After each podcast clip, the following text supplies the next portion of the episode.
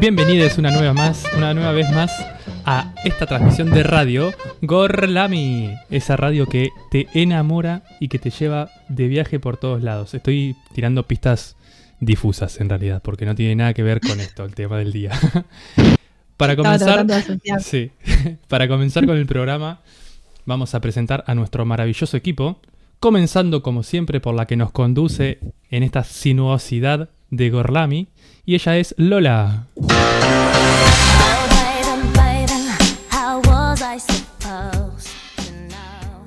Ay, tuvo como un final rapidito. Buenas tardes a todos. ¿Cómo andan en este hermoso día de miércoles? Caluroso primaveral, ya septiembre, otra energía. La verdad que estamos muy arriba. Quiero decir la palabra que nunca digo, que es una tarde gorlaminesca. Así que voy a pasar también a darle la bienvenida Gracias. gracias, A nuestro querido equipo. Bienvenida, Rita.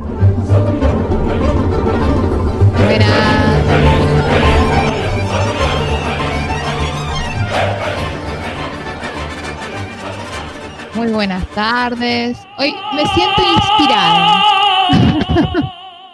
Y el debate de hoy va a ser para inspirarse bastante, así que lo vamos a dejar ahí. Igual re que todo el mundo ya vio en las redes sociales de qué se trata, pero en fin.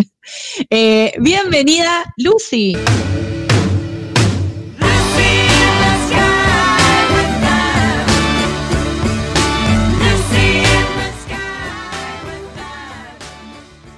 Me caso, me separo, me caso, me separo, me caso, me separo. Y así puedo estar hasta que termine el programa. Buen miércoles. ¿Volvemos a trama de monogamia? No, no, no. Me caso con el arte, me separo del arte. Arte, arte, arte. Conflictos amorosos con el arte. Bueno, vamos a seguir saludando a los integrantes. Bienvenida al día de hoy, Sarita.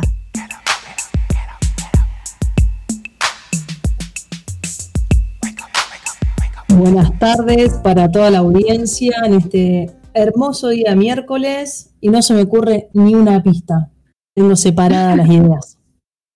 Igual viste que, ah, separadas. Esto ya le mete presión a la siguiente integrante del equipo, nuestra queridísima Salem. Lo agarré distraído, Nacho.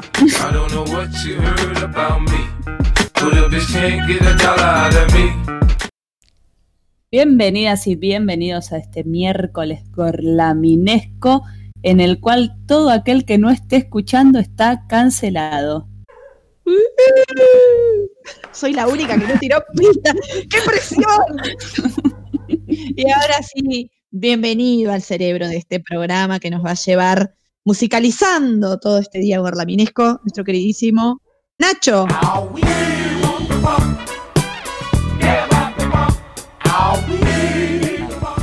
Bienvenidos una nueva. No, ¿ves? No sé qué me pasa hoy, que no puedo decir nueva transmisión. Yo quería repetirlo para reivindicarme y no me salió. Es difícil, es difícil los, penales. Sí, mal. Batió tres hasta. Bueno, en realidad no poco Te perdonamos, te perdonamos. Sí, vas a poder, no me preocupes. No hay problema. Estamos todos como en un piquito de estrés. Después, igual me parece que Sari tiene algunas algunas guías que pueden dar explicación a nuestra tara cerebral del día de hoy, ¿no? Pero más adelante. Espero, Sari, que tengas una respuesta para esto. Porque... No sé una respuesta, siempre y si no, prepárala. algo. Entre el tema del día y tu sección puedes preparar una excusa para por qué estamos así. ¿Qué cuenta, mi querido equipo? ¿Cómo andan el día de hoy? Muy bien, un miércoles muy lindo, ¿eh? Hermoso. Tenemos nueva compañía de teléfono, ¿sale? ¿Funciona internet o, no? ¿O todavía no llega? Estamos, no, estamos en progreso. Bien, es, un avance. ¿Hay alguien en este, ¿hay alguien en este grupo que tiene un integrante más en la familia? Estamos en un proceso muy difícil de decisión. Hoy encontramos un perrito que se cruzó la calle que tenía una dueña tipo de tránsito y nos buscó, nos miró, le hicimos supa, nos dijo que nos amaba, un montón de cosas pasaron y bueno, ahora estamos en un dilema de si adoptarlo, si no, si, se, Se, se queda, ¿no? Sí, Sí. sentimos que el monoambiente puede ser un buen lugar para ese perry. Sí. Yo creo que Bueno. sí. ¿Entra Sí, dentro de un vaso sí. el Perry? El perry entra, sí, no ocupa casi nada porque encima es tipo tamaño monoambiente, es todo perfecto. Y Estamos bueno, seguros que no crece, ¿no? Porque es un dato a tener en cuenta. Sí, no sé, tendríamos que chequearlo con alguien que sepa de Y animales. tiene 8 capaz. años y sigue creciendo, es un poco raro. Un poco ¿Tiene ocho raro. años? No, no sé. No, no, no, tiene ocho años, pero tipo en el verano lo encontraron y nada, pasaron ocho o nueve meses del verano. ¿Cuántos años tarda un perro en crecer? Toda la Tanto. vida. ah, no, Los primeros meses, creo. Claro, Bueno. es chiquito. No, un año. por no, tiene Un año tiempo todavía está. para crecer, pero más o menos te das cuenta. Crece Yo de ancho, no tanto de alto y de grande. Como que se pone un Ah, poco si es más de ancho no hay fuerte. problema. ¿Qué te parece, Sari? Sí, te dejamos todo el programa de hoy para reflexionarlo y cuando termine el programa nos tirás el, el veredicto a ver qué, qué pensaste. Bueno, dale. Sí, A no es una podemos- decisión solo unánime, pero bueno, calculo Mientras que tanto, lo van gestando. lo vamos gestando. y mientras tanto, nosotros nos vamos a ir metiendo en el tema de envía.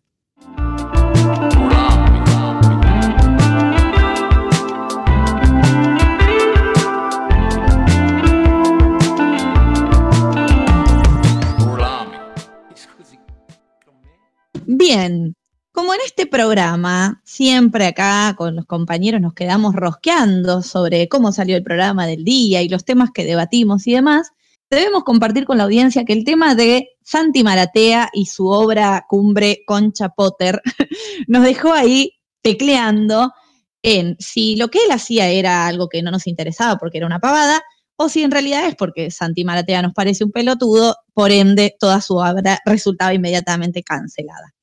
Es así que eh, empezamos a debatir sobre esta cuestión de si es posible separar al artista de la obra, si es necesario separar al artista de la, obra, y si en realidad un poco no es algo que ya hacemos, ¿no? Si bien esto es un debate más moderno, y yo supongo que a muchos de los que estamos en esta mesa, en este equipo, les habrá pasado, estamos en un contexto bastante crítico, donde como sociedad nos estamos deconstruyendo un montón, y muchas cosas que antes consumíamos, hoy miramos para atrás y decimos, che, estuve idolatrando toda la vida a un tipo que era una porquería. ¿A quién no le pasó eso con Maradona, por ejemplo? Aunque no sea artístico. Sé que en esta mesa varios. A mí me pasó. Eh, Era alguien como. No. ¿Vos, Nacho? Nunca lo quisiste. Nunca idolatré a ningún jugador de fútbol, creo. Lucy, segundiame. No, no, yo ah, tengo, bueno, ves, entro en la contradicción absoluta porque una eh, tengo que separar, porque si pongo todo junto lo cancelo. Bueno, ¿ven? después vamos a profundizar más si cancelamos o no y a quiénes. Pero digo, me parece que tiene que ver con la coyuntura actual, que estamos en un momento súper crítico, esto que digo de, de construcción, donde revisamos algunas prácticas, revisamos muchas cuestiones en cuanto a lo social, sobre todo lo que tiene que ver con el machismo, ¿no es cierto?, con el patriarcado, y empezamos a ver qué consumimos y si necesitamos o no separar al artista de la obra o si cancelamos a la obra directamente por el artista. Yo me pregunto si en realidad es posible y si cuando consumimos una obra de arte no estamos en realidad eligiéndola en muchos casos más por el artista que por la obra en sí mismo. Mirando, por ejemplo, algunas estadísticas, veía que eh, en el cine nacional una de las películas o las películas más taquilleras en general son en las que participa Ricardo Darín. Y independientemente de la propuesta, es decir, independientemente de la película que se proponga, Ricardo Darín vende tickets por sí mismo. Y por ahí una obra o una película de cine independiente no necesariamente tiene tantos seguidores cuando los actores son desconocidos. Si estamos, por ejemplo, en una subasta de arte, eh, tendríamos que preguntarnos si vale lo mismo de repente una obra de Picasso con su firma o una obra de Picasso sin su firma. Y si hacemos un análisis, como me gusta hacer siempre, eh, con una perspectiva de género un poco más feminista, digo, eh, ¿pudieron las mujeres que eran escritoras o las artistas poner su nombre en esa obra? ¿Se separaba al artista de la obra y se decía, ah, es mujer, consumo esta obra igual? No, en realidad la artista estaba asociada directamente a la obra. Mencionamos justamente el otro día con Rita, eh, no me acuerdo en cuál programa, el caso de la escritora de Frankenstein, que al principio tuvo que vender este libro poniendo el nombre de su marido. Y sin ir más lejos, acá Salem, necesito que me ayudes porque yo soy mala con los nombres, la escritora de Harry Potter, que ahora está Sí. en otra controversia cancelada. Decime el nombre, por fin. HP. J.K. Rowling. Rowling. Ah, Que se, que- HP. dicho sea de paso, aclaro que Santi Maratea vendió dos libros más. Eh. Un Pero- saludo a JK. Sí. Eh, bueno, la escritora tengo de acá, Harry Potter. Se armó un lío, ¿no? Con eso. Dale, después yo lo quiero leer. Dale, Eh, sí, ahora voy a mencionar también el caso de, de la escritora, pero en realidad decirles que ella primero se lanza a la fama con un nombre masculino porque la editorial consideraba que podía vender más con un nombre de autor masculino y no con su nombre de mujer, digamos. Entonces, la pregunta es si no estamos ya directamente o inconscientemente siempre asociando al artista a la obra. Y ahora bien, si, nos ponemos a, profundizar en la actualidad, ¿no es cierto?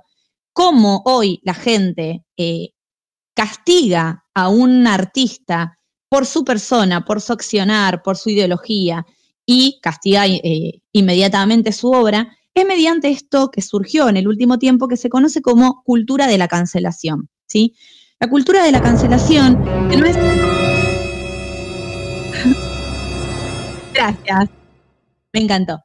Eh, la cultura de la cancelación, que no es ni más ni menos que retirar todo tipo de apoyo, ya sea social, moral, el apoyo en redes, eh, dejar de seguir a alguien, ¿no es cierto? Cancelar es esto, borrarse y borrar al otro del mapa, dejar de, brindarle mi apoyo, inclusive en muchos casos cuando esta cancelación proviene por parte de instituciones, se deja de brindar eh, el apoyo económico.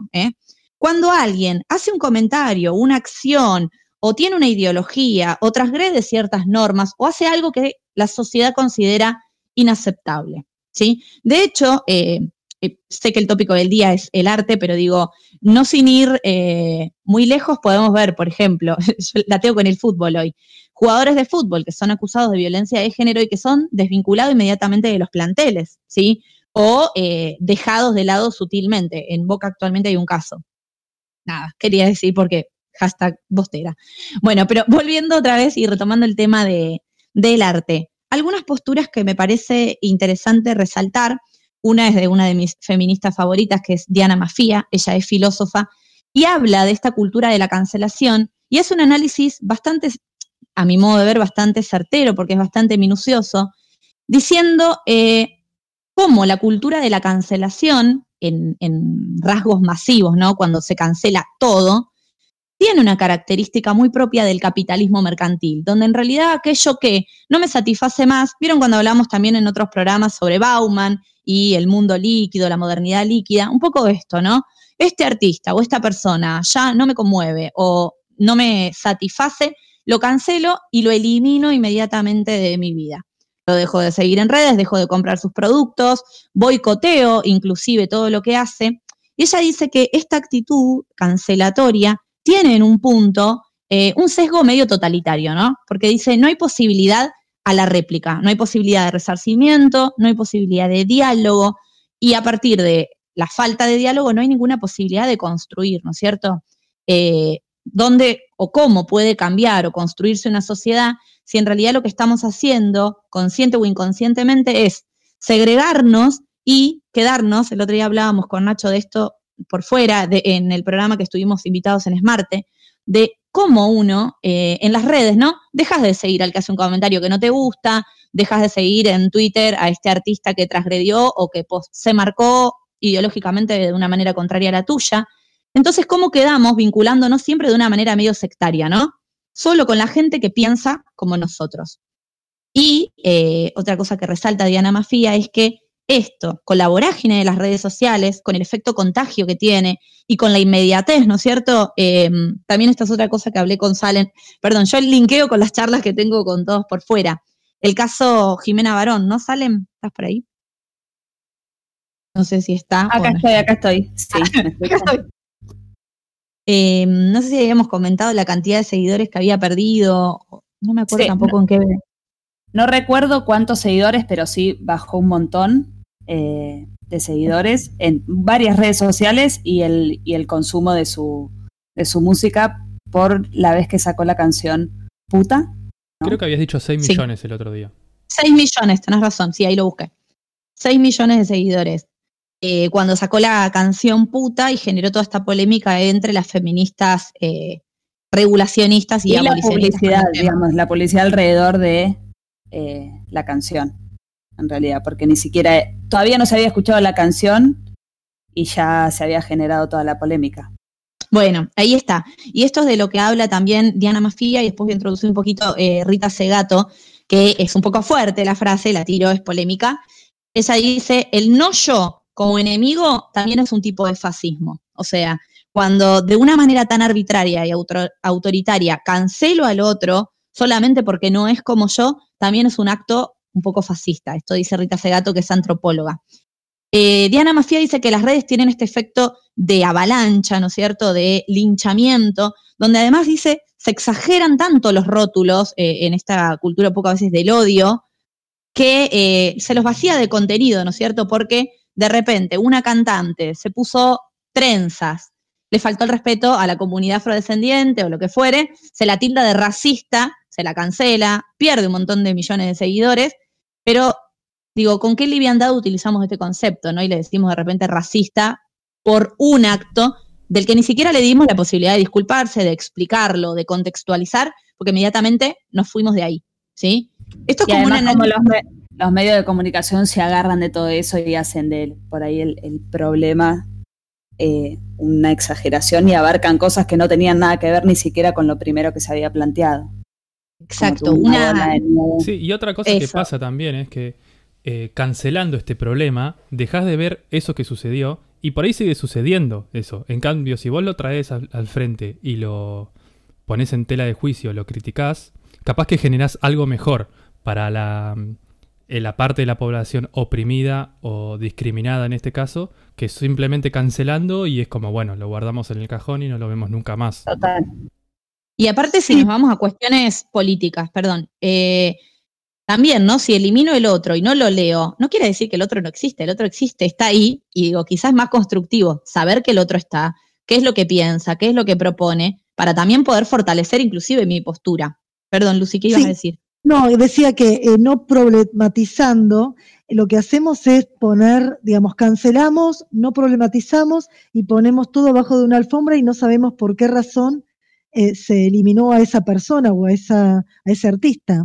Es decir, si no problematizamos, esto va a seguir sucediendo y se van a seguir replicando estas acciones, donde metemos todo abajo de una alfombra y, y no sabemos por qué lo estamos cancelando.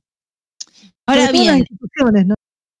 Bueno, claro, eh, esto también dice eh, Diana Mafía. En este linchamiento, en esta avalancha, eh, en este odio que se genere, que a veces es tan dañino para las personas, muy lejos de ser lo que eran en su momento los movimientos, eh, los scratches, ¿no? Que eran pautados, pensados, organizados, que de hecho los scratches surgen con la organización de hijos, cuando la justicia no daba respuesta, eh, lo que hacía la agrupación de hijos era hacer un seguimiento de los dictadores, ¿no es cierto?, de los represores, hacían toda una investigación, una corroboración de la información que tenían y hacían scratches públicos, sumamente pensados.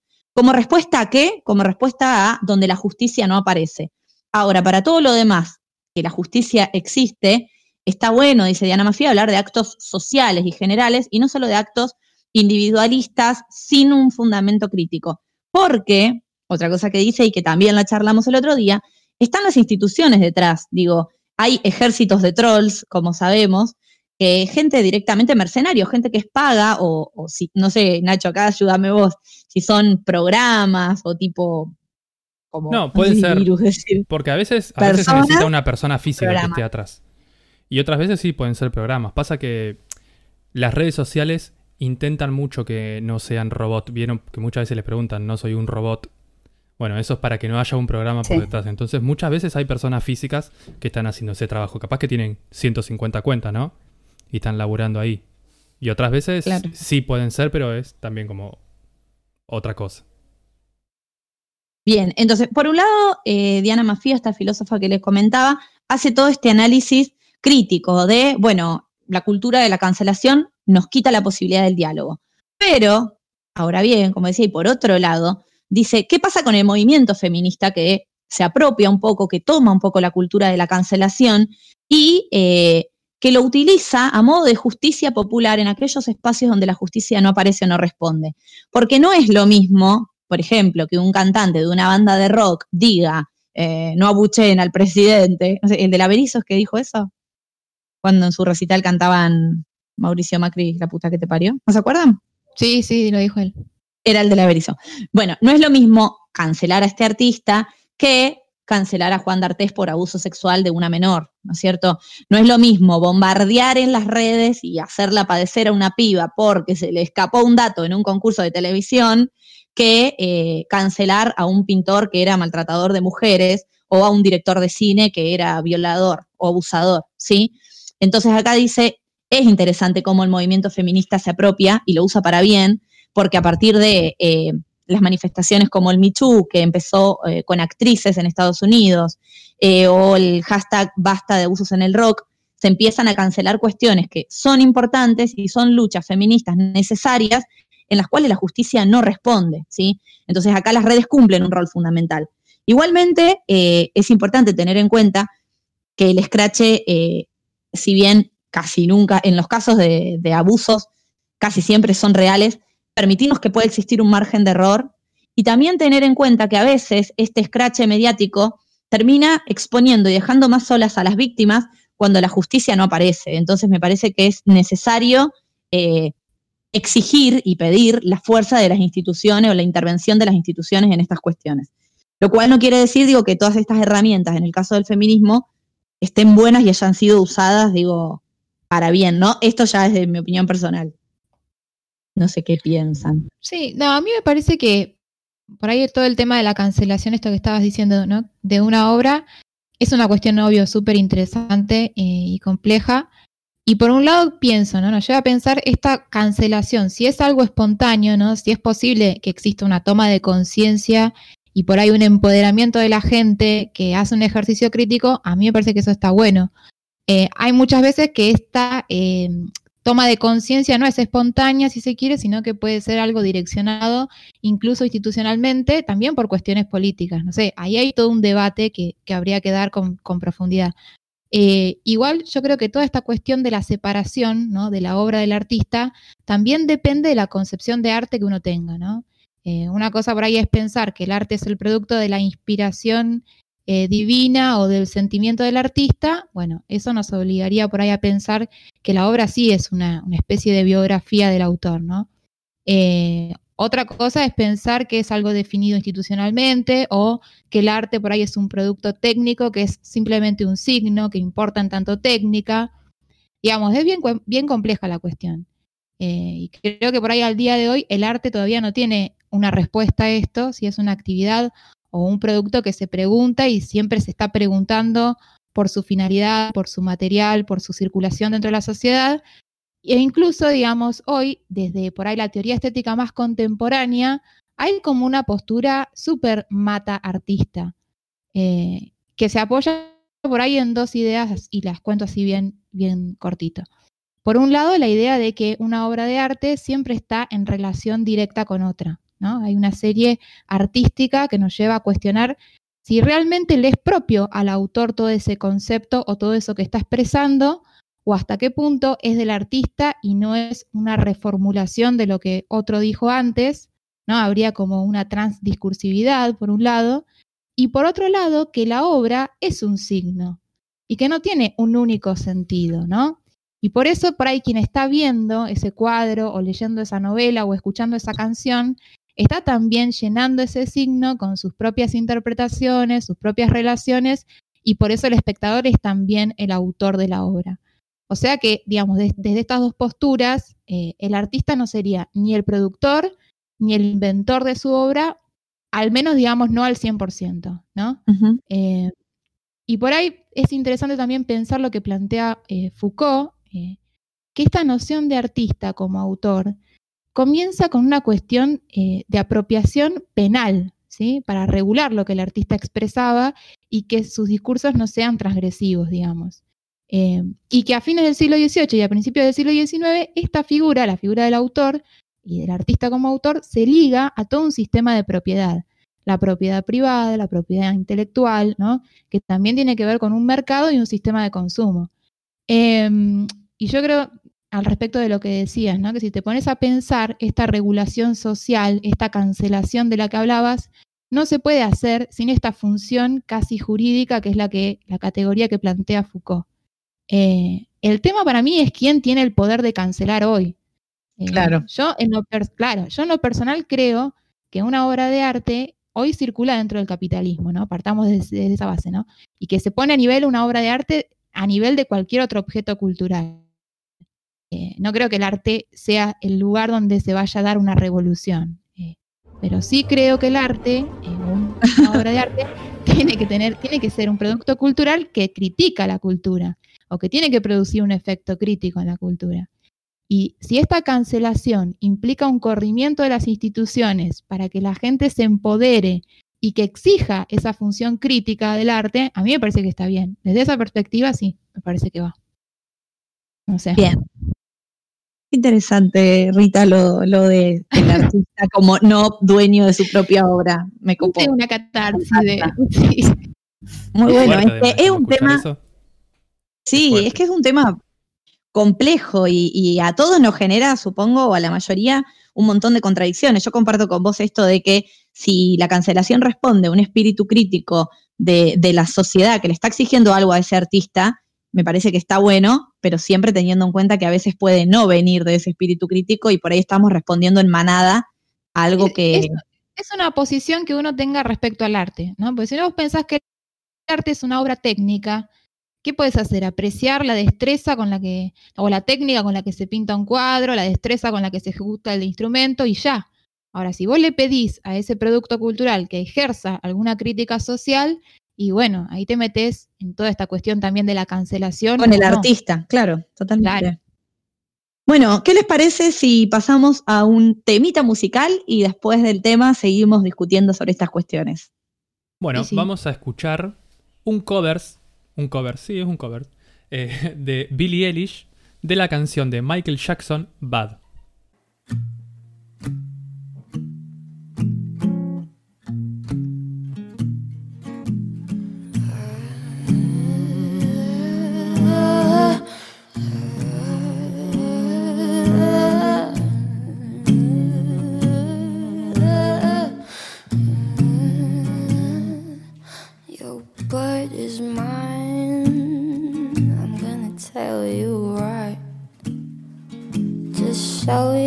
Face in broad daylight. I'm telling you on how I feel. Gonna hurt your mind.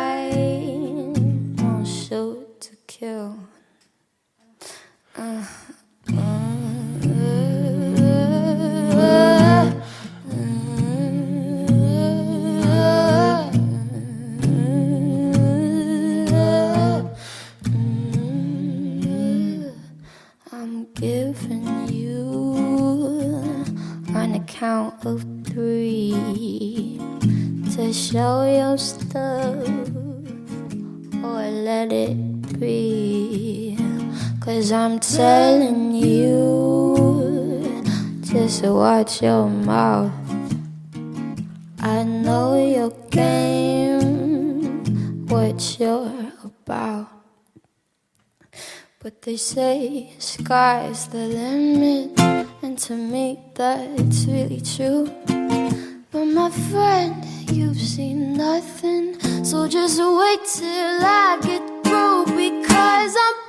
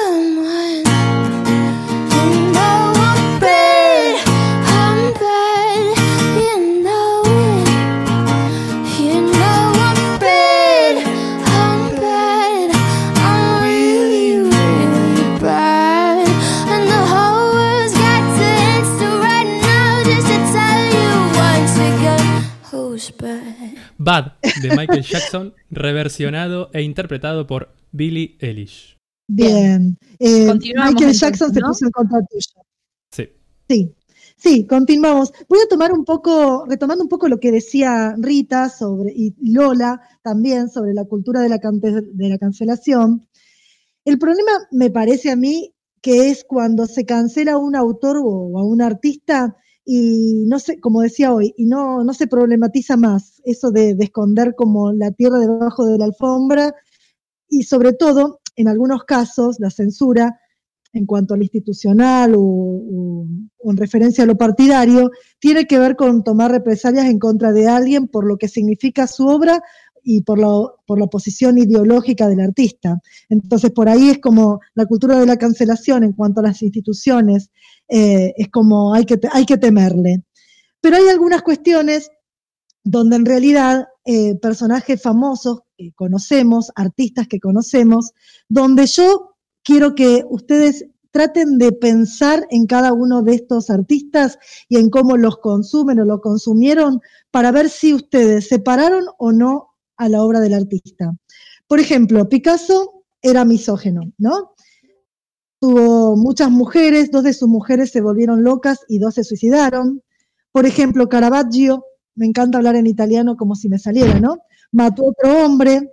Lord Byron cometió incesto. Gustave Flaubert, el autor de Madame Bovary, eh, que es uno de los novelistas más grandes de la historia, era un gran pedófilo y pederasta también. Con frecuencia pagaba por tener sexo, con, con niños. Y en Argentina, bueno, también, no nos vamos a quedar atrás, tenemos exponentes, algunos ya mencionó Lola, por ejemplo, Juan D'Artés, puedo sumar Gustavo Cardera, Andrés Calamaro, por nombrar algunos, ¿no? Que han dicho y han hecho algunas eh, cuestiones que quizá no van con la moral o con el pensamiento que uno tiene. Pero yéndome más, más, más al norte, no sé si conocen a la actriz Joan Crawford, es una actriz estadounidense. Hay una película que se llama Mamita Querida. Ella adoptó a dos niñas eh, cuando estos niños eran muy chiquitos. Bueno, su hija adoptó a un varón y a una mujer. Cristina Crawford eh, escribió en su libro, y también en la película se lo ve, se la ve a ella, eh, cómo fue víctima de violencia física de esta actriz, de Joan Crawford, una gran actriz eh, que terminó en la debacle total. Eh, bueno, sufrió violencia psicológica y física eh, a través de su madre. Otro también, pero mucho más controversial, o no, o de la misma manera, es Roman Polanski, que es un director también muy famoso, acusado de haber drogado a una menor de 13 años y haber tenido sexo con ella en una sección fotográfica. Creo, creo, no quiero meter la pata, en el departamento de Jack Nicholson. Roman Polanski estuvo detenido 42 días y fue liberado y aprovechando que tenía la ciudadanía francesa, se las picó para Europa, en donde ahí no podía ser extraditado. El del, en el 2009 fue capturado y pasó dos meses en la cárcel y luego recibió el beneficio de la domiciliaria. Fue liberado por la justicia de Suiza, pero no puede pisar Estados Unidos porque la justicia de Estados Unidos lo sigue requiriendo. Es decir, él no puede entrar, sus personas, su- sus películas entran y sus películas ganan Oscar. y ganan también, eh, por ejemplo, como el pianista, el Oscar y la Palma de Oro. Es decir, que no entra él, pero sí entra su arte a un país donde lo está requiriendo de hace tantos años. Otro sumamente famoso, siguiendo con la línea de los directores, pero americano, en este caso Woody Allen, ganó cuatro eh, premios Oscar, es uno de los directores, y acá me sumo, eh, más admirados fue el marido de Mia Farrow durante el año 1982 a 1992, hasta que Mia descubrió que Allen tenía fotografías pornográficas de la hija que ambos tenían, que ambos habían adoptado, Sun Shi. Eh, la hija adoptiva era en realidad hija adoptiva de Farrow, ¿no?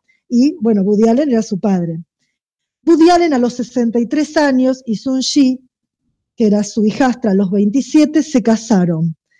Posteriormente, otra hija de Mia Farrow también acusó a Allen de haber cometido abuso sexual contra ella, pero él siempre lo negó y luego Dylan, que era la hija, retiró la demanda.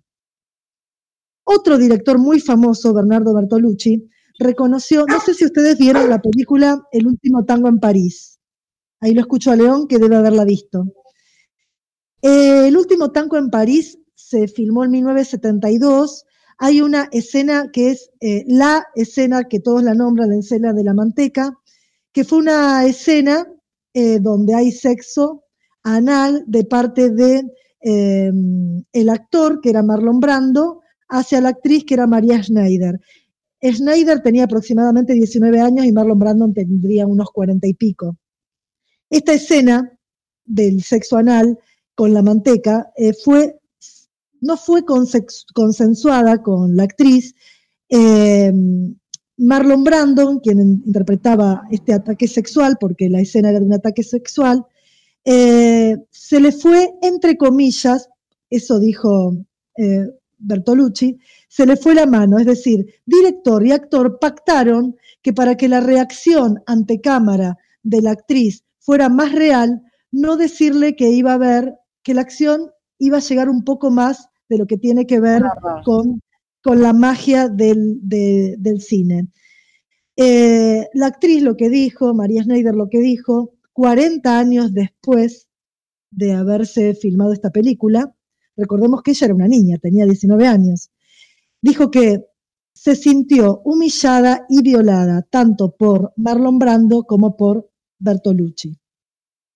Bien, en el 2019 HBO, pasando a otro abuso, HBO estrenó un documental eh, donde acusaba a Michael Jackson de abuso sexual a dos menores de edad.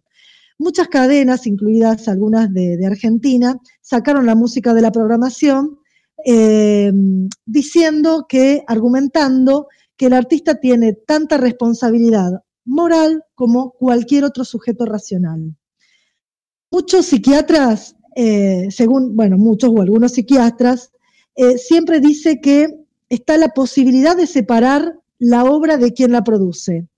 Que Godin haya sido un pedófilo puede impedir o no impedir que uno sienta sentido estético por la obra que está mirando de él.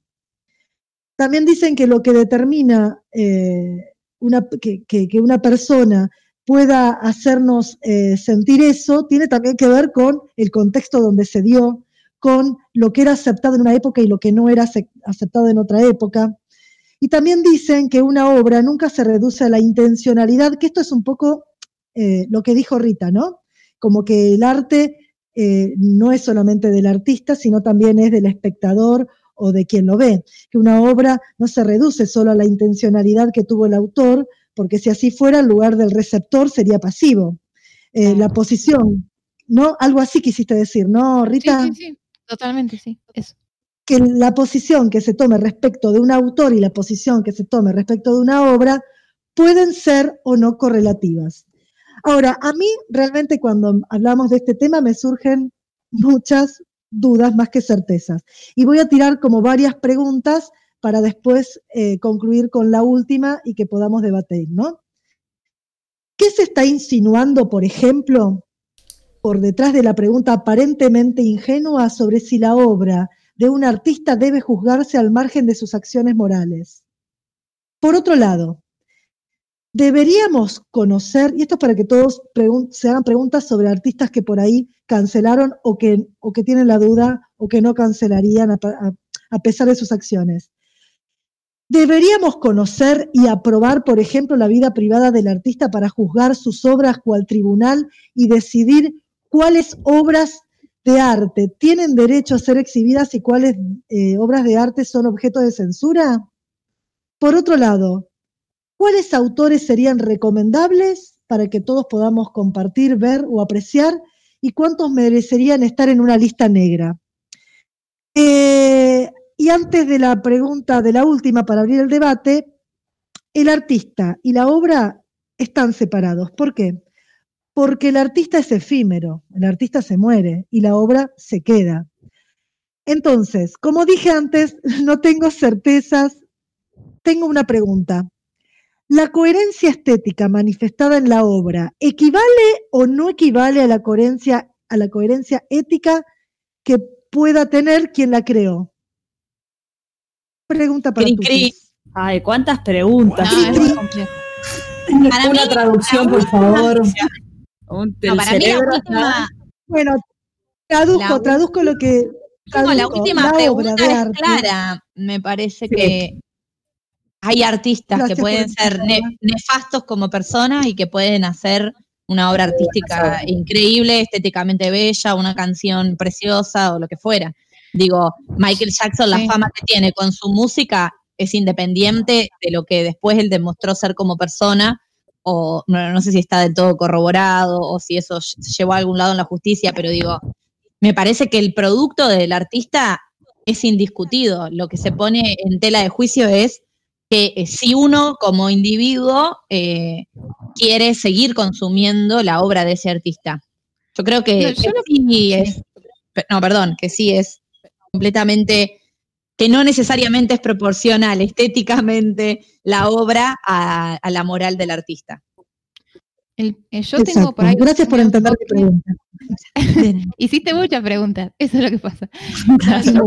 Sí. Eh, como que yo tengo un enfoque que para mí es que el arte tiene que producir algo, eh, un efecto crítico en la sociedad. O sea, yo así entiendo el arte, lo que, o sea, habría que pensar si realmente se puede hablar de revolución en el arte, por esto que decíamos que eh, circula dentro de una industria capitalista y demás, pero yo creo que tiene que producir un efecto crítico.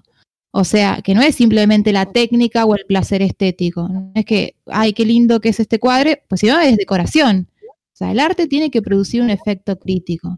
Entonces, Pero pregunta, acá Rita, estamos en un terreno complejo. Sí. Pregunta. eh, el arte, es decir, veo una obra de arte, por ejemplo, un cuadro de Picasso, ya que estamos hablando de, Sí. para dar un ejemplo, eh, aparte de la pincelada, etcétera, etcétera, yo puedo entrar en controversia como qué quiso decir, qué, qué- qué quiso pintar, qué quiso transmitir. Ahora, ¿qué pasa cuando, bueno, eh, Picasso no es solamente eso, sino también es una persona que ha sido un misógino? ¿Se entiende? Cuando ya entra Claro. O sea, su pero, parte por personal, ejemplo, la Picasso moral. tiene una, una cuestión crítica con todo lo que es la deconstrucción formal. Hay autores y escritores como Felisberto Hernández que el tipo era un nazi y sin embargo en sus cuentos hay toda una cuestión revolucionaria en la figura del artista, esta crítica social, es decir, pero sin querer, sin hacerlo conscientemente, el tipo produjo una obra que generó un conflicto o un cambio social o un efecto crítico. Eh, por eso te digo, acá lo que pasa es que muchas veces se ataca a la obra para atacar al artista o lo que el artista representa en tanto persona, en su dimensión ética, digamos. Ese es el, el punto. El tema es cuando También el arte... porque, Perdón. sí, perdón, no, ¿por qué pensar que, que- que los artistas, en general, de cualquiera de las disciplinas artísticas, eh, tienen que ser personas eh, santas, ¿no? Esta cuestión que se les da como, se les atribuye como que no pueden tener una mancha para poder uno apreciar su arte. Yo Yo lo que creo que que justamente, eh, yo termino con esto. Yo lo que creo que justamente es esto, digamos. Se asocia el, eh, la obra al artista como una manera de ejercer una crítica sobre la cuestión moral de la persona. O sea, eh, desde la teoría Exacto. estética, como vos decís, no, no existe una relación directa entre la obra y el artista, por todas estas cuestiones que estuvimos conversando. Ahora, la sociedad, digamos, por esta cuestión, por este esta necesidad, ¿no? Por a lo mejor en estos tiempos de plantar bandera con algunas causas bien concretas, asocia, usa ese dispositivo, el dispositivo del autor, para poder ejercer una crítica moral, una crítica ética. Eso, eso es lo que yo Sí. decía. Yo creo que la- también eh, la crítica al artista tiene que ver cuando eh, uno consume la obra justamente por este espíritu crítico que vos decís, eh, Rita.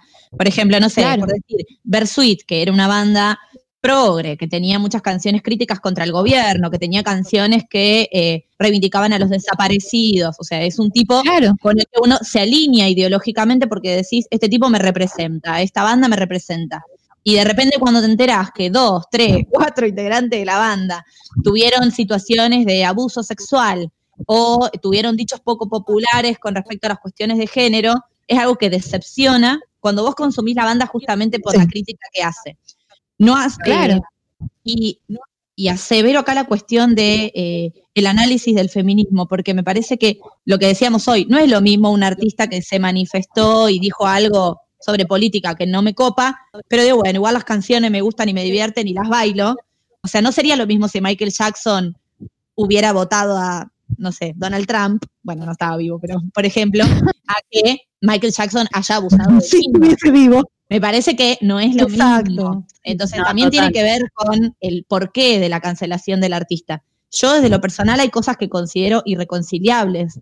Y Sí. creo que también, o por lo menos desde lo personal, lo veo como, como el mundo, como dijiste Rita, vivimos en un sistema capitalista y todo lo que las obras circulan en el mercado y generan un rédito económico.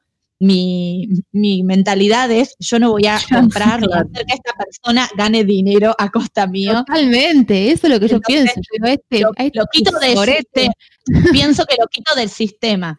Ahora, sí me parece que en algunas cuestiones eh, se roza la intolerancia cuando lo que me molesta del otro es, no sé, a- algo quizá no tan grave como esto, algo que pueda tener que ver con su, no sé, ideología política, ponele. Pero bueno, no, a mí tampoco, si no me representa ideológicamente. Lo que pasa es que raramente yo consumiría a alguien que ideológicamente no me representa y cante algo contrario a lo que pienso. Es una Sí. banda que no seguís, punto. Ay, nos estamos enredando un montón, ¿no? Es que es un tema muy complejo. Sí, Sí, da para mucho. da para mucho. Conclusión, na- nadie tiene una opinión cerrada. De los No, que están aquí presentes, ¿quiénes se bailan un tema de Michael Jackson en una Yo quería fiesta? Yo en una fiesta. cosa, que para mí, ¿Quiénes de, quiénes de ustedes pasan un tema de Michael Jackson en la radio? en la playlist, no, cambiar de radio. Nosotros, pero sí, pero con otra persona que lo canta. yo lo que quería decir Nacho. es que para mí hay como dos niveles que en el plano teórico podríamos eh, criticar o podríamos reflexionar sobre eso, que después ya llevado al plano práctico sí es como un poco complicado. A mí me parece que la obra de un artista, sea el artista que sea, porque si no vamos, decimos lo que dijo Lucy, ¿no? No cualquiera puede hacer una, una obra de arte. Y la realidad es que como la- el arte es una plastilina, cualquier persona puede hacer arte. Desde la persona que está desfalleciendo de una enfermedad terminal hasta un cura pedófilo, hasta cualquiera, ¿no? Un empresario. Ah. eh, o sea, y se puede apreciar el arte en- de cualquier forma. Eso como en un plano teórico de lo estético, ¿no? Nosotros podemos apreciar el arte de lo estético. Pero bueno, esto que decía Lola también.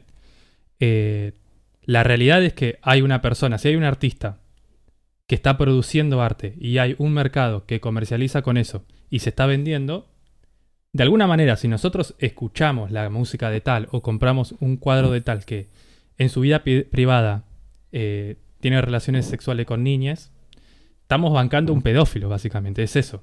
O sea, Sí. vamos Y como sí, pensado en otro como que- plano. Si yo no voy al almacén de una persona que se sabe que es trata, ponele. O sea, ni- como que si tiene algo así. Y- Aparte y hay artistas que hacen de su ideología parte de su arte también, ¿no? De, de, cómo- de su manera de vivir, digamos, y más en las Claro. redes de hoy que muestran su cotidianidad, qué sé yo, René de Calle 13. Él hace una manifestación política de, de cada acto de su vida, Sí. digamos. Entonces, un poco que, que el tipo vaya a una marcha por la independencia de Puerto Rico o para que caiga el presidente de Puerto Rico, también hace un poco a la obra del artista, ¿o no? Sí, Sí. Sí.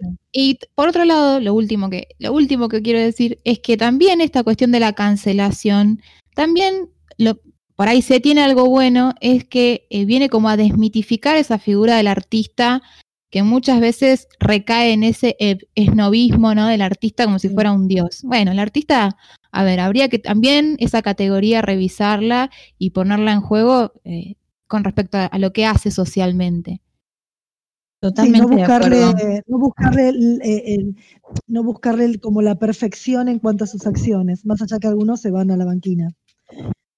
Muy bien. Y Bueno, hemos debatido un y quedamos.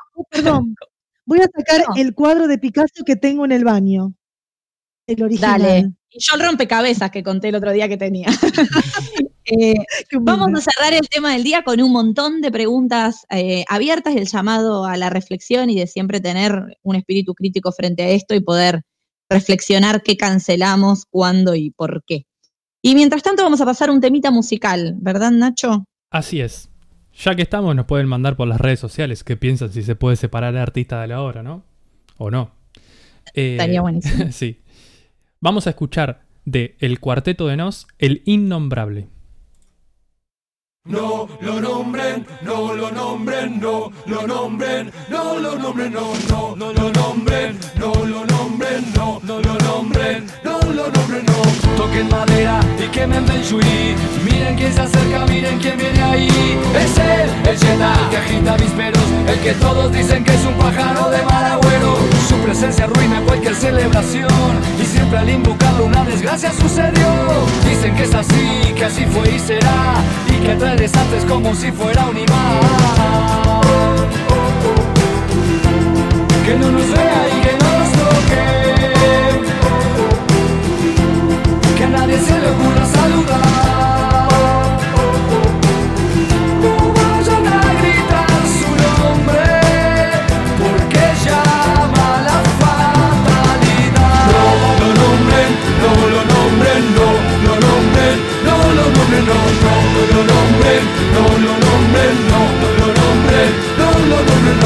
Todo lo que toca lo echa a perder, igual que el rey pero al revés. Fue, lo acusan cuando pasa algo grave, pero lo cierto es que en verdad nadie sabe si él sabe.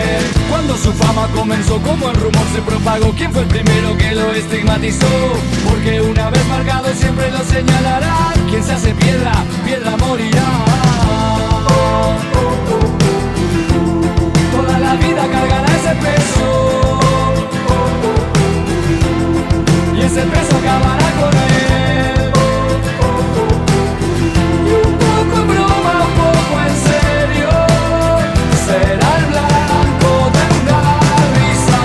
No lo nombren, no lo nombren, no lo nombren, no lo nombren, no, no, no lo nombren, no lo nombren, no, no lo nombren, no no.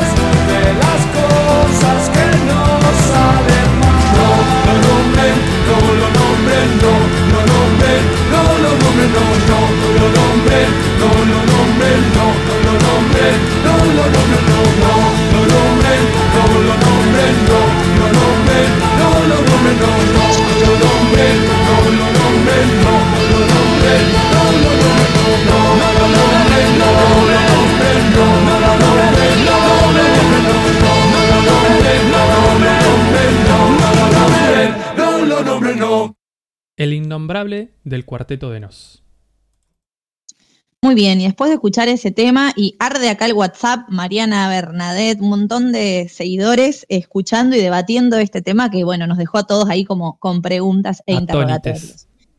Atónites. Pero mientras tanto, vamos a pasar a la sección de mi queridísimo Nacho, que no la voy a pronunciar.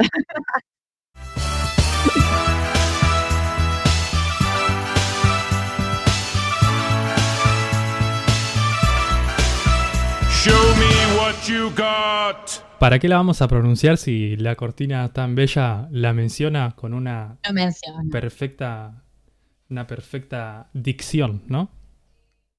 Total. Y ¿Para qué hablando de dicción, voy a decir el nombre del título de la siguiente serie que voy a comentar, porque acá siempre me bardean de que hablo mal, de que agrego S a algunas palabras, todo mal. Aplaudite, si lo decís bien, aplaudite.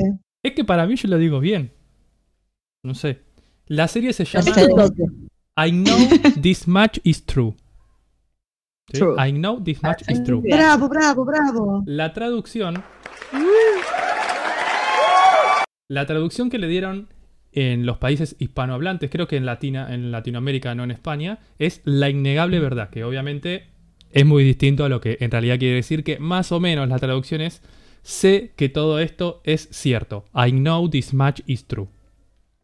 Si hay alguien que sepa mucho inglés en la audiencia, que diga si dije eso o no, por favor, porque yo ya me siento mal. Sí, está Claudia escuchándonos. Vamos a ver si nos, Dale. si nos responde como. Claudia, que fue mi profesora de inglés en la secundaria, por favor. A ver si te aprueba o te desaprueba. I Y la know mía, this che. much is true. Por favor, profesionales del inglés, si me pueden, si me pueden corroborar la pronunciación. En castellano, Para mí está nombre- perfecto. muchas gracias. El nombre que le pusieron en castellano es La innegable verdad, pero la traducción real sé, es sé que todo esto es cierto, más o menos, ¿no? Para no decir todo este nombre y todo esto, podemos llamarla como la serie de los dos Mark Ruffalo. ¿Por qué? Porque actúa Mark Ruffalo y interpreta dos personajes. La historia, para ya adentrarnos en ella, trata de dos personajes, Dominic y Thomas Birdsey. Ya ahí la pronunciación me parece que se me confunde un poco.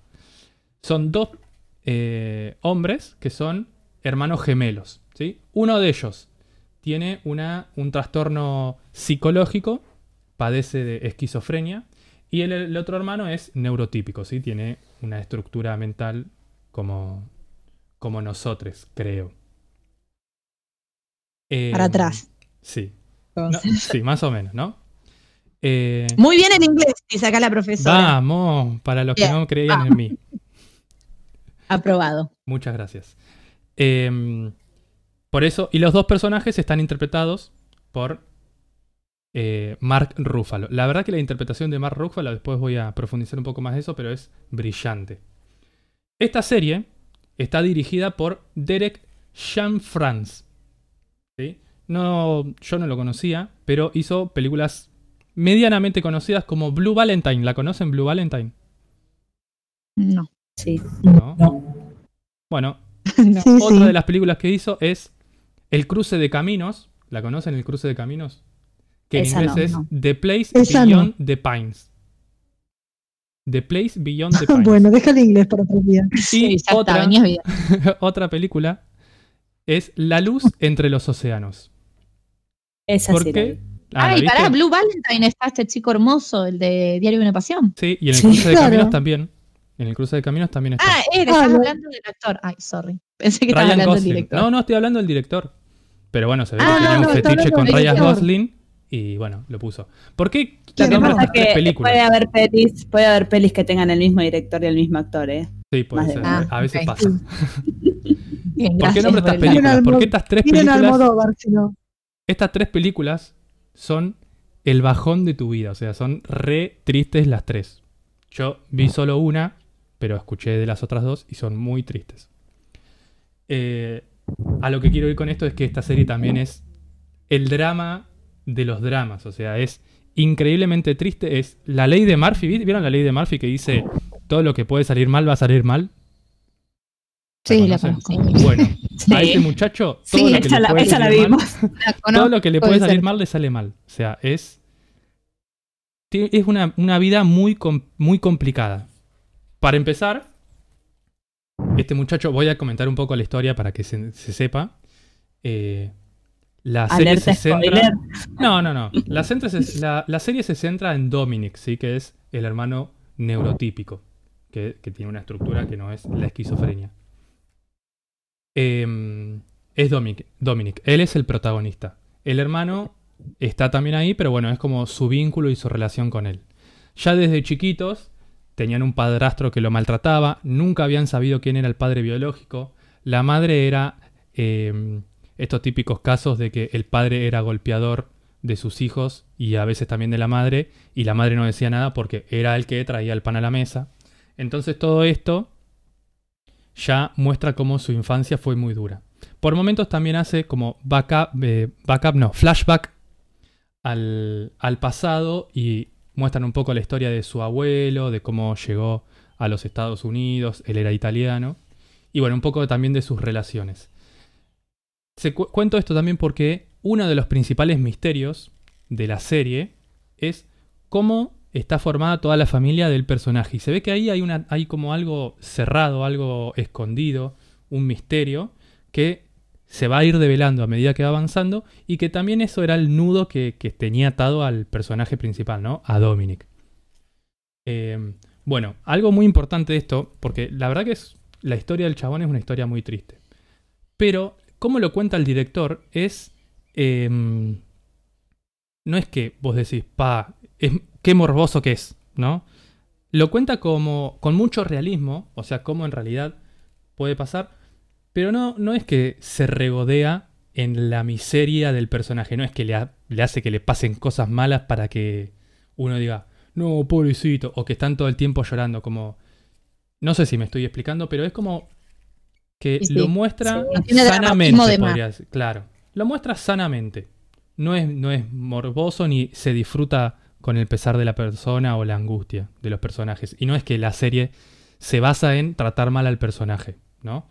Sino eh, como con poder contar esta historia. La verdad que en eso está, está muy bien contada. Porque además también es medio difícil, ¿no? Cómo encarar estos temas en el arte. Porque a veces decís, ¿cómo lo contás sin, sin ser morboso, sin disfrutar? Porque es una serie que se disfruta, pero estás disfrutando de la historia de una persona que le está pasando horriblemente mal. Y a la vez sin banalizarlo, ¿no? Claro, totalmente. Es como que tenés ahí una línea y un equilibrio en el que estás jugando. Que para Bueno. vos está bien logrado. Para mí está excelente. No lo dije al principio, que cuando pensaba que iba a decir, lo iba a decir. Para mí es una de las mejores series del 2020. De, la- de lo mejor que he visto este año, la verdad. Muy bien. Ay, estoy ansiosa por ver los nachines que se llevan. Bueno, con respecto a lo técnico de la película, eh, todo el universo que se crea, el universo técnico, eh, acompaña muy bien a esta historia. La fotografía eh, nunca es muy luminosa, es muy fría, eh, la iluminación de los rostros siempre es como con muchas sombras, eh, de colores apagados, tranquis. Tiene como un juego en la composición de las tomas también muy, muy interesante. Y con respecto, para mí lo que más llama la atención son las actuaciones. Para no entrar en muchos detalles, tiene muchos actores que actúan muy bien y actrices que actúan muy bien, pero me voy a centrar más en Mark Ruffalo. Em, Mark Ruffalo grabó, hizo como si una serie lo hubiera hecho en dos veces, porque primero adelgazó para ser de Dominic, ¿sí? que es el hermano neurotípico, y después engordó para ser del hermano que sufre de esquizofrenia. Va, sufre. Que tenía esquizofrenia. No sé por qué digo sufre. Em, entonces él grabó dos series y después las tomas que hicieron las pasaron juntas, ¿no? Y la verdad que hablábamos con Sarita que la interpretación del hermano que tiene esquizofrenia es como que está muy bien, porque vos también muchas veces en una película ves capaz a una persona que tiene esquizofrenia y dices, oh, mirá al loquito que está todo el tiempo loco, que lo persiguen los ovnis, que esto, que lo otro, y esto no, como que lo muestra muy humano, como, como realmente eh, sucede. Eh, desde los detalles más mínimos de las miradas, de las posiciones del cuerpo, entre otras cosas, que lo hacen, o sea, mucho más eh, real que, como se muestra en otras ocasiones, que toman a una persona que tiene esquizofrenia como el loco que está mal de la cabeza Lo y que exageran, digamos. sale para cualquier lado. Claro, exactamente. Claro, se trabaja, por ahí se trabaja más con el naturalismo y, y en realidad se elimina como el morbo y la exageración sobre una problemática, en este caso de salud. Exactamente. Y que ello no, no ayuda nada para encontrarse con personas con esta patología en la vida real, porque te da miedo, o sea, vos decís, Claro. mirá, Claro. si este chabón... No, te terminan marginando. sí. Bueno, lo que pasa un poco en esta serie es que terminan marginando a esta persona. Voy a contar los primeros cinco minutos de la serie, ¿sí? Para que no digan que spoileo, porque es una escena muy fuerte, pero es el, los primeros cinco minutos. Ok. Porque después... Vendela a ver si la miramos. Sí. No, la así no te primera imagen retamos. es una cámara que entra por la ventana de una biblioteca. ¿sí? Hay gente sentada, niños contando un cuento, unas personas ahí trabajando y un hombre que se escucha a voz en off que está recitando pasajes de la Biblia. ¿sí? No me acuerdo obviamente ahora qué pasajes. Y cada vez como que esa, esa recitación, no se dice recitación, pero lo que está recitando como que toma más fuerza, más fuerza, más fuerza y de repente se ve como se levanta un cuchillo al aire y un señor que se está cortando la mano. ¿sí? Este señor era Thomas, él, la persona que tenía esquizofrenia. Eh, después él dice, porque tenía ahí un bambo místico, que se corta la mano como sacrificio eh, y tributo a Dios. ¿sí? Eh, así empieza, ¿no?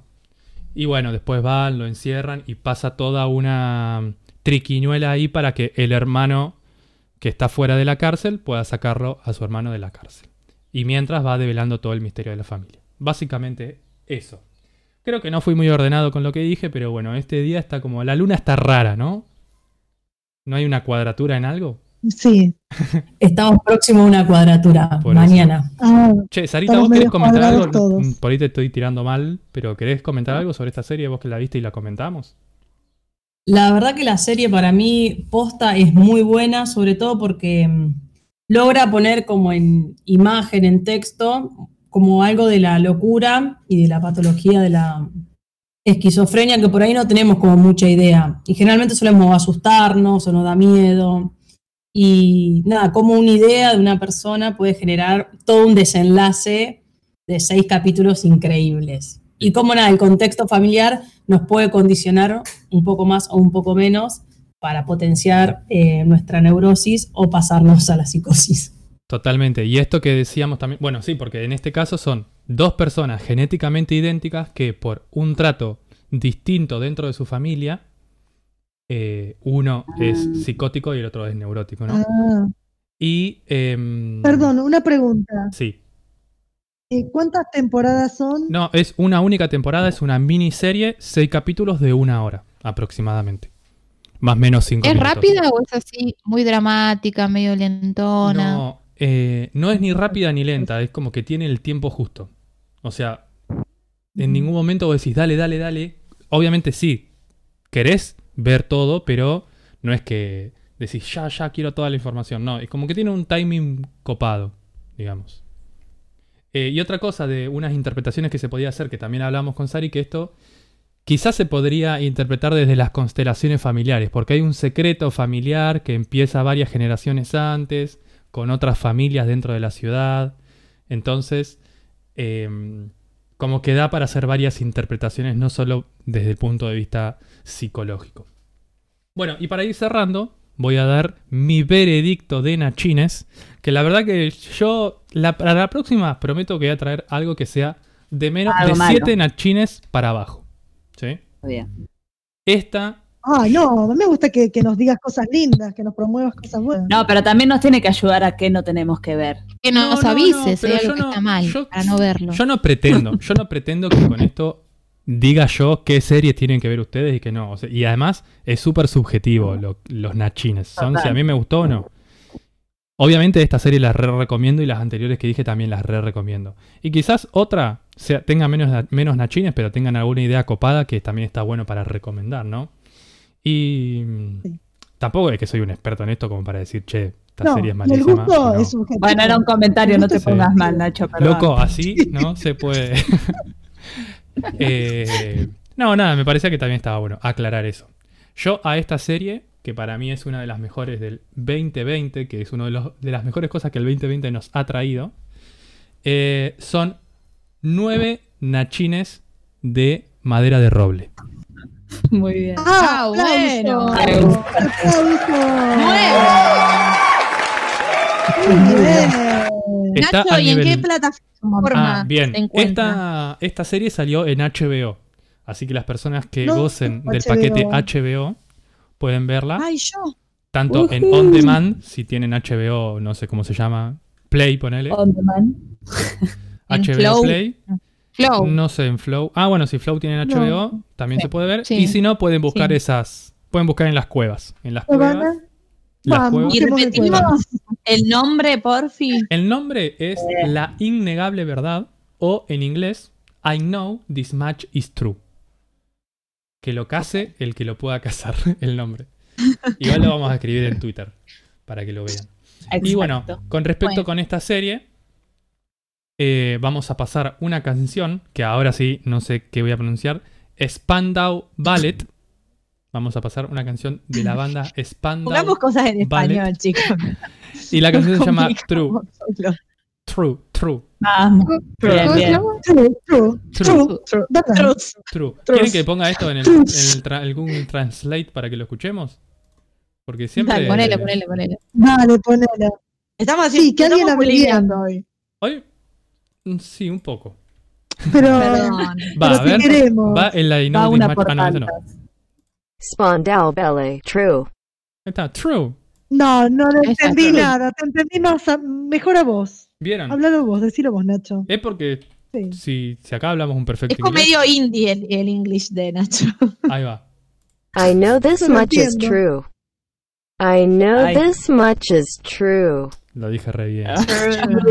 Practiquen todos. Entendí, Bien. entendí. Sí, sí, sí. Bueno, vamos a escuchar eh, esta canción que de dónde proviene el título. Si hay una de las frases que dice I know this much is true y es de Spandau Ballet True. Una canción para bailar pegados. Volvieron los lentos.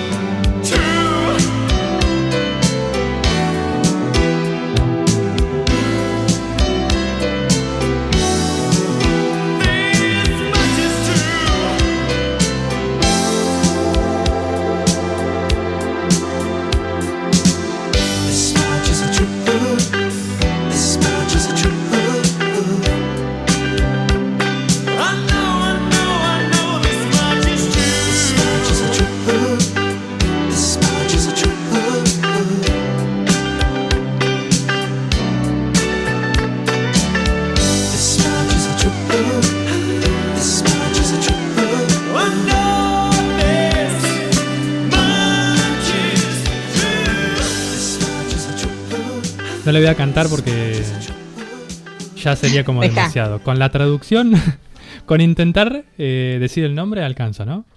Escuchamos Total. Spandau Ballet, la can- de Spandau Ballet, la canción True. Bueno, ponele. Muy bien. Te metimos mucha presión, pero te sale bárbaro. Gracias. Es fue como un que, que vuelvan los lentos. Vino Mal, bien. Re.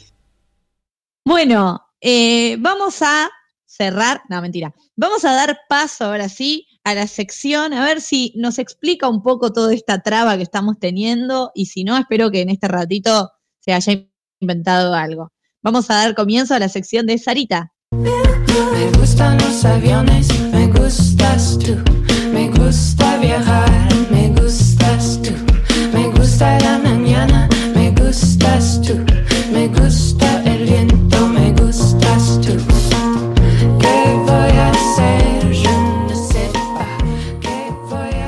Me encanta esta canción, siempre la dejo sonar un poquito más. Algún día sonar todo el tema.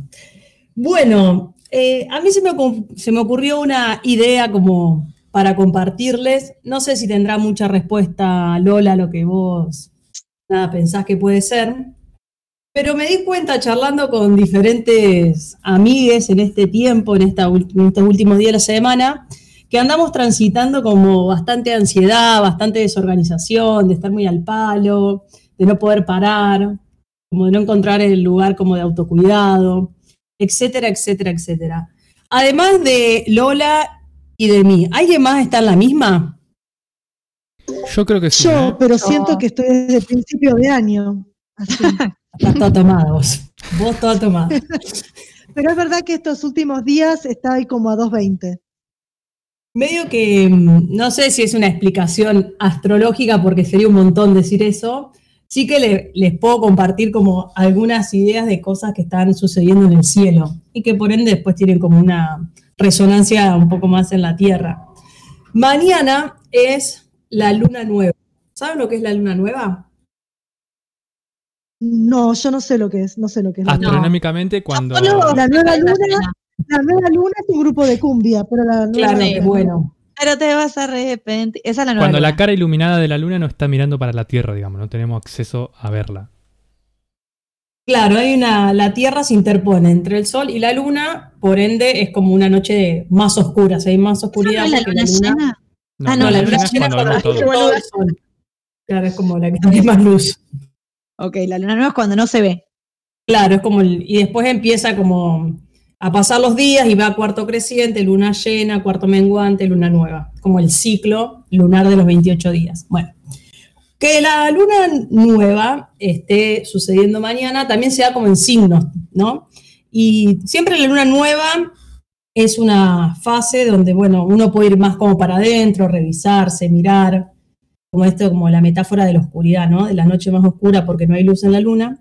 Y siempre favorece como los comienzos, nos sirve para desintoxicarnos y sobre todo para mirarnos, para mirarnos con mucho amor, para potenciarnos y crecer, como que tiene esa, esta esa energía disponible, se dice, que podemos como aprovecharla para dar los saltos necesarios que tengamos que dar, para potenciarnos, para crecer, para mirar en profundidad nuestra vida, etcétera, etcétera, etcétera. Como que energéticamente, si andamos con ganas de algo de eso, esa energía nos va como, como a acompañar.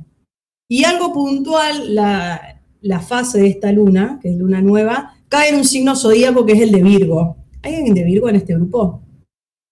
Creo que Creo no. que no, ¿no? Mi No, hermana. Estamos bien. Tu hermana, le mandamos un beso. Nada, que la luna nueva sea en Virgo, eh, tiene como otra, otra mirada, ¿no? Que es como una nueva oportunidad para reorganizarnos.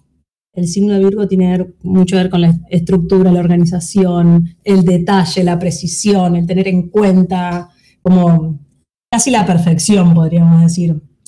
Y capaz que es una buena invitación para hacer, no sé, un stop, ver qué onda, cómo estuvimos en estos días, qué estoy haciendo, qué no, y qué ajustes necesito hacer. Virgo como tiene eso, ¿no? De podernos reorganizar y estructurar y meter el ajuste a tiempo, ¿no? Sobre todo un momento para mejorar nuestra rutina. Yo, por ejemplo, estos días mi rutina fue tipo malísima, o sea, de no encontrar tiempo, de desayunar a cualquier hora, cenar, como todo medio más desordenado. Y es Tener un como una- perro. Tener un perro de repente, poner un perro, no sé qué hacer. Bueno, es como un buen tiempo para eso, para mejorar como las rutinas y traer más al plano consciente, que por ahí eso, por lo menos a mí me pasa mucho, como hacer consciente, esto que estoy haciendo, ¿lo hago en piloto automático o estoy, no sé, lo hago a conciencia? Ah, bueno, si hoy estoy haciendo esto, ¿por qué? Yo generalmente estoy más como piloto automático y chau. Pongo play y después, ¿qué pasa? Estoy descuidada, estoy cansada, estoy ansiosa, me siento mal, eh, etcétera, etcétera, etcétera. Y también esto que algo me parece como muy lindo y creo que me voy a aventurar en estos días. No, es poder como ir en- para adentro y mirar qué me está generando resistencia, qué es aquello que no quiero ver, que me da miedo, que no sé qué onda. Bueno, la energía de la luna medio que nos acompaña, como que nos acompaña en esa, ¿no? Para mí, estar conectada como en el ciclo lunar está bueno porque me hace como sentir como en sintonía. Bueno, somos cíclicos, ¿no? Nada, yo me considero una mujer cíclica, entonces voy como conectando y aprovechando como las energías disponibles.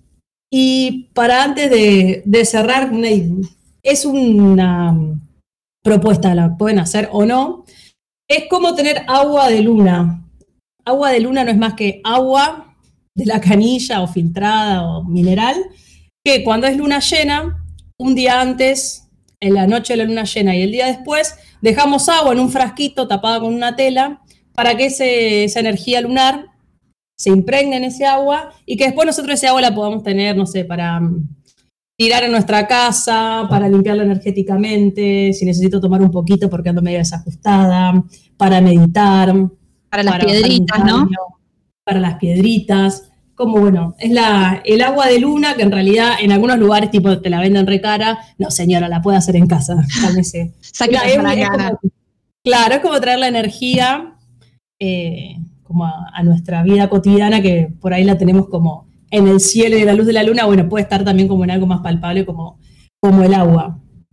Y siempre, siempre la invitación, nada, a mirarnos, a hacer procesos y aprovechar esta luna nueva en Virgo para reorganizarnos, ser conscientes, nada, y conectarnos con lo que realmente queremos. Wow. Nos quedamos todos tomando nota. Para mí es clave, es clave lo de concientizar, ¿eh? Y a ver si estoy en piloto automático o no. Re. Y me parece que está bueno esto que, que dice Sari de, bueno, ir un poco acompañándonos con, con los ciclos, digo, y ir cada tanto a hacer un stop, parar, revisar, barajar y dar de nuevo. Sobre todo cuando en la vorágine del día a día uno se pierde uno mismo, deja de tener tiempo para hacer las cosas que le gustan. Eh, nada, andamos corriendo, no te haces un momento para almorzar, para desayunar y, y volver. Y normalmente, normalmente uno hace un stop cuando se choca contra una pared. Está bueno la invitación de Sarita, que en realidad es, bueno, hoy podría ser una buena noche de oscuridad como para reflexionar y mirarse para adentro y poder analizarse y poder quererse, cuidarse y acariciarse. Mm, Si está oscuro, hay que tener cuidado con chocarse cosas. Sí, no, que seguro algo te va a chocar. Si mirás para adentro de la vida, chao, algo te pones. Y afuera también. Bien, tomaremos entonces Sí. la energía de la luna nueva, del orden de Virgo y vamos a ver cómo nos va. Eh, bueno, ¿nos vamos despidiendo o qué? Y sí, ¿Qué les parece? les vamos a extrañar, pero sí. Antes, las redes.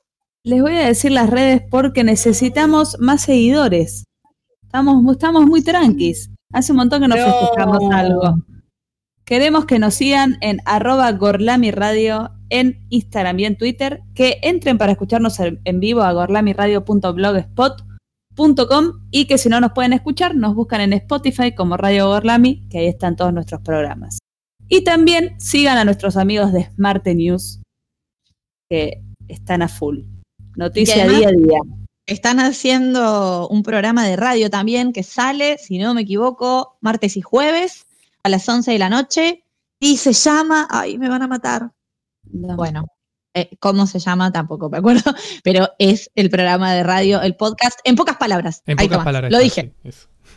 sí, el podcast en No pocas palabras de los chicos de Marte, martes y jueves. Y de paso, y para despedirnos, un anuncio para nuestra querida audiencia, que es un montón, que estamos eh, justamente como nos manda, eh, como nos ayuda Virgo a ordenar, a acomodar las estructuras, cambiando un poquito el tema del cronograma y el horario. Así que este sábado no vamos a tener programa de sábado a las 3 de la tarde, Pero sí vamos a tener programa de viernes a las 5 de la tarde. De Así, viernes. Doña Don, viernes, ¿qué dije? ¿Sábado? No, no, no. Viernes cuatro no, R's. pero- Pero.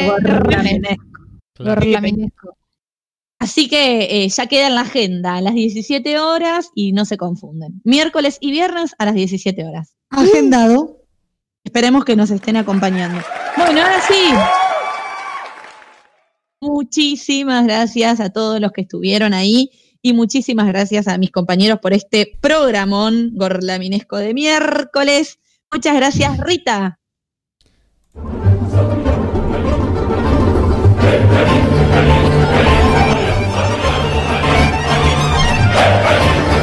Chau, chau, chau. Nos vemos el viernes. Quiero decir que Rita hace mucho que no dice su frase. Sí, yo la espero para Sí, Sí, porque, no sé, tenía miedo que no me contestes. ¿Cómo? Tenía miedo de decirlo y Repetilo. ponémela, ponémela de nuevo. Hasta la victoria. Siempre. Ahí está, ahí está. Perfecto. Me emocionó Nacho. Muchas gracias, mi querida. Uzi.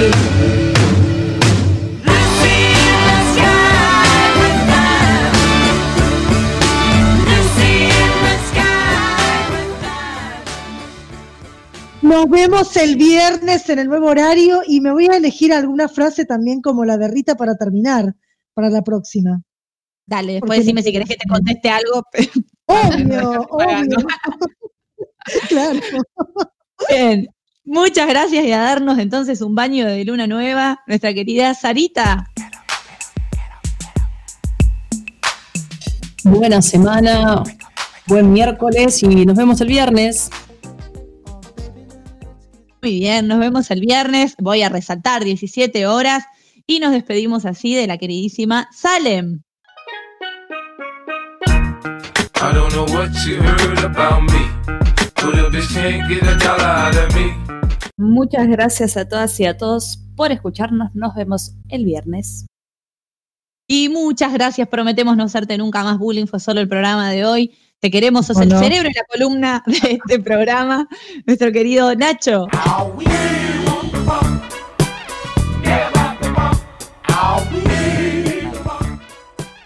Muy buenas tardes para todos. Nos vemos este viernes también a las 17, estrenando este hermoso horario de Viernes Gorlaminesco. Y como siempre, despedimos, por última pero no menos importante, a la persona que nos conduce en este camino sinuoso gorlaminesco, y ella es Lola.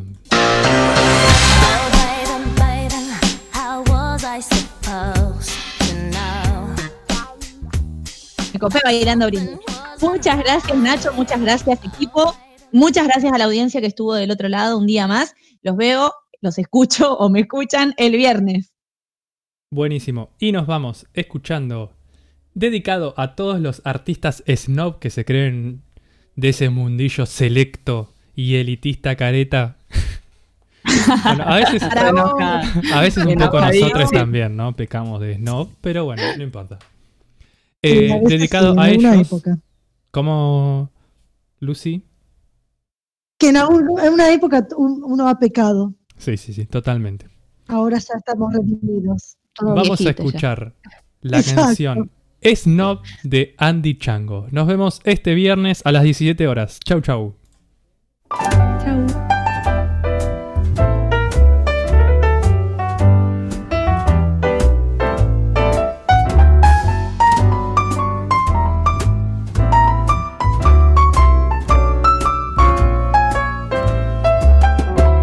Snob, snob, soy absolutamente snob. No es nada fácil ser así, de Nueva York a Chamberí. Si voy con Laila por ahí, todos me miran a mí, snob, super snob. Mis amigos también somos snobs y super bien. Mechero Dupont, chaleco cruzado, corbata Chanel y el traje arrugado. Al dedo un rubí, al dedo del pie, de negro las uñas y abrigo de piel de vicuña. En la filmoteca, películas suecas y luego al garito para beber hasta el infinito. El hígado aguanta, ya nadie le pasa. Mi úlcera al fin no es tan banal y es más chic. Snob, Snob. Mi nombre es Manuel, me dicen Bob. Cada mañana equitación, porque el estiércol da emoción. Me acuesto con marquesas, top models y vampiresas. Snob, super snob. Y cuando hablo de amor, ya me bajé el pantalón. Solemos reunirnos los buenos amigos todos los domingos con gran esnovismo. Nos sobra la coca, ya nadie la toca, es el guacamole lo que realmente nos pone. Mi humilde morada es tan elegante y en la chimenea quemamos diamantes. La tele de plasma la puse de espalda, me siento genial viendo la parte de atrás. Snob. Snob. Soy infecciosamente snob. Tengo accidentes en Jaguar un día antes de veranear. Y estos simples detalles son los que nos hacen snobs. Snob. Super snob. Cuando esté en el cajón, sé que será un Louis Vuitton.